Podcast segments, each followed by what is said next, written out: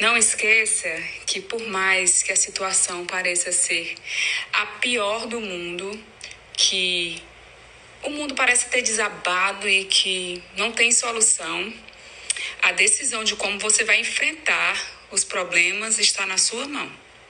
Se você para, prossegue, chora ou ri, paralisa e se desespera ou se respira fundo e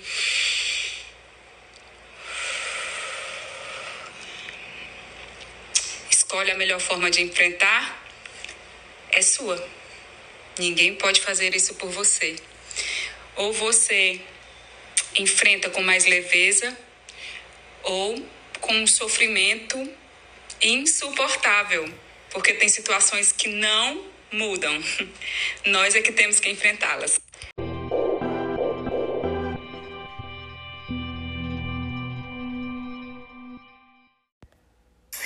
O primeiro passo para o amadurecimento como seres humanos é perceber que não somos perfeitos, somos sim cheios de defeitos, precisamos de ajustes, de reparo a cada dia, e isso nunca vai acabar é ter certeza que vamos sim um dia ser magoados e que vamos precisar aprender a lidar com cada situação. Ah, gente, quando a gente percebe isso, a gente consegue enxergar o outro de outra forma.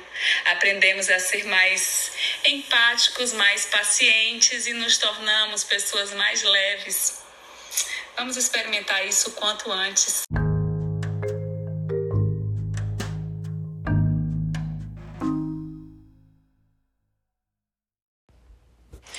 Você que está com problema, o problema não é ter problema, já falei em vídeos lá embaixo. O problema é supervalorizar esse problema. Se nos primeiros 10 minutos você não conseguiu resolver o problema, é melhor descansar a mente e pensar nele mais um pouquinho depois, porque não vai adiantar ficar martelando, martelando, martelando, tá certo? Só dê o valor ao problema aquele que ele merece. Se você consegue resolvê-lo, então trabalha isso aos poucos. Mas se você não consegue resolvê-lo, tenta caminhar e se ajustar à nova situação.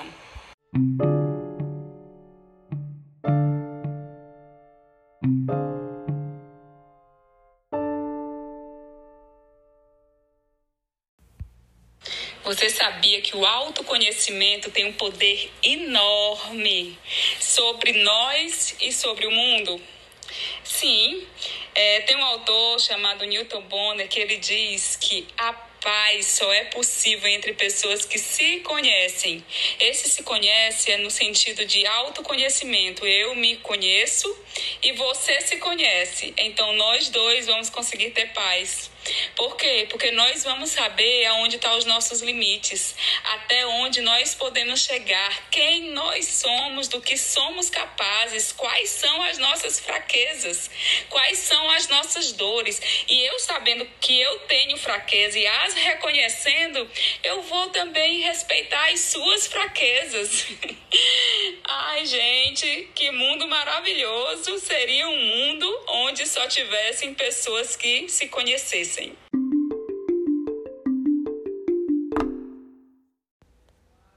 O que nós fazemos por nós, ai, morre em nós.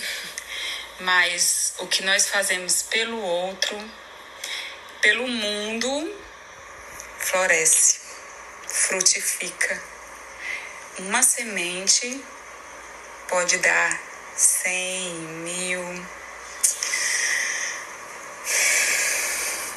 Eu não acho errado a gente continuar fazendo pela gente, mas fazer pelo outro é maravilhoso. É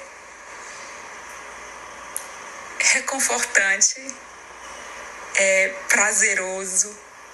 E quando você vê frutificar, gente, fazer o bem é bom demais.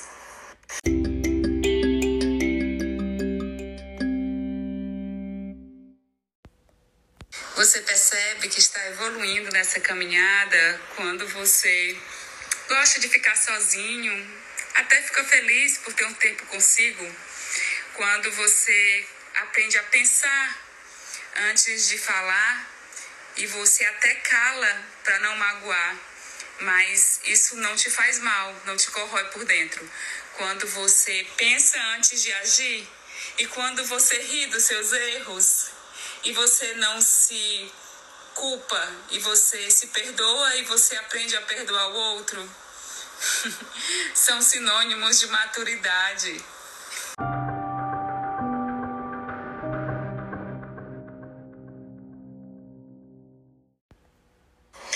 Gente acha que aqueles que nunca desistem são fortes, que aqueles que são firmes e que não voltam atrás são os mais fortes, aqueles que nunca choram são fortes.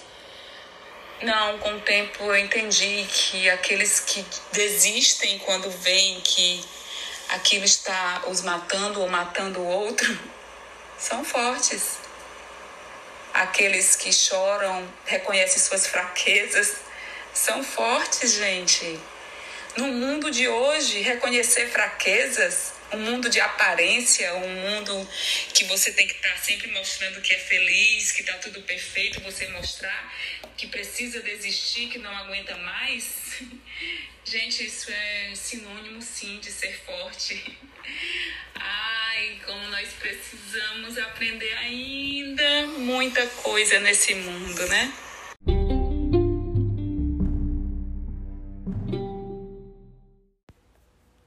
Como as pessoas nos tratam, fala delas, como elas estão ou como elas são, mas como nós reagimos, aí fala de nós, de quem nós somos ou de como nós estamos.